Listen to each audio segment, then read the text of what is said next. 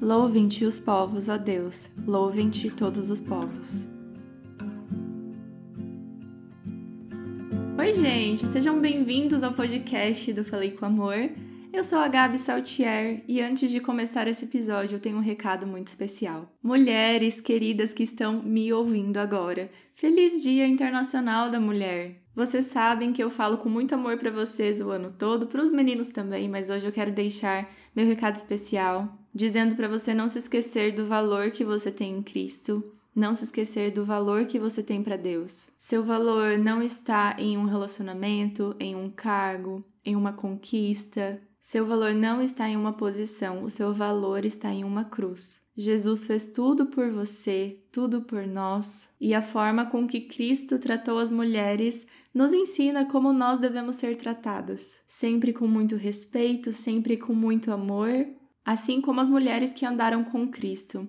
E essas mulheres tinham muito espírito de serviço, elas serviam ao nosso mestre, então que esse seja o nosso principal objetivo, que nosso foco seja exaltar a vida de Cristo através da nossa vida, das nossas atitudes. Porque não se esqueça que nós somos mais preciosas que rubis. E homens que estão por aqui ouvindo o podcast, encaminhe esse episódio para alguma mulher que você ama e diga a ela o quanto ela é especial. Hoje nós vamos conversar sobre o Salmo 67 e se você ainda não leu esse salmo, te convido a ler assim que terminar o episódio. O Salmo 67 nos mostra que a salvação de Deus não era para um povo exclusivo. Havia sim um povo escolhido para falar da palavra de Deus, para testemunhar do amor dele e para levar essa salvação a outras pessoas. Só que ser cristão não é exclusivo de um povo escolhido. Ser cristão é para todos os povos, todas as nações. Então, aqui no salmo, que é um salmo muito pequeno, de sete versículos, o salmista pede para que Deus tenha misericórdia, que Deus abençoe, justamente para que Deus seja conhecido na terra e nos caminhos, para que Deus seja conhecido e seja a salvação entre todas as nações. Esse era o objetivo do povo judeu o de abrir o caminho para que a salvação viesse até as pessoas. Porém, quando a salvação chegou em Jesus, as pessoas não o receberam como eram para ter recebido, elas não estavam preparadas. Em João 1, 11 e 12 diz assim: Veio para o que era seu, e os seus não o receberam. Mas a todos quantos o receberam, deu-lhes o poder de serem feitos filhos de Deus, aos que creem no seu nome. Poxa, que triste, não é? O povo escolhido justamente para abrir caminho para quando Jesus viesse trazer a salvação, não executou a sua tarefa em abrir esse caminho e proclamar que o Salvador viria.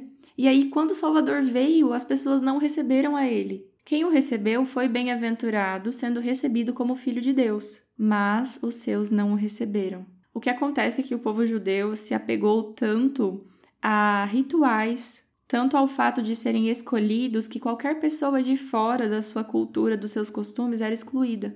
E aí a missão não foi concluída. Só que acontece que Deus também nos deu uma missão. Assim que Jesus está indo embora, dando tchau aos seus discípulos, ele diz: Ide.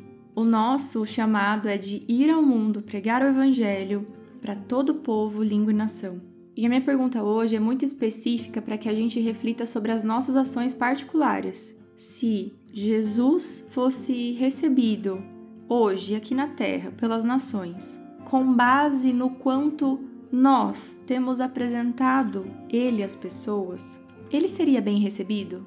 Se Jesus dependesse de mim, eu, Gabriele, para ser super bem recebido, para ser esperado, ele realmente seria? Não estou falando de você sair mundo afora evangelizando, mas o seu vizinho já sabe?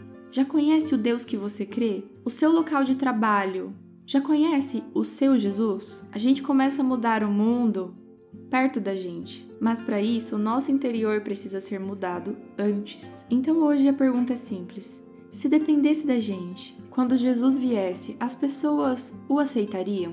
Porque depende, e ele virá. Vamos basear as nossas ações nesse fato? Fiquem com Deus e um beijo da Gabi.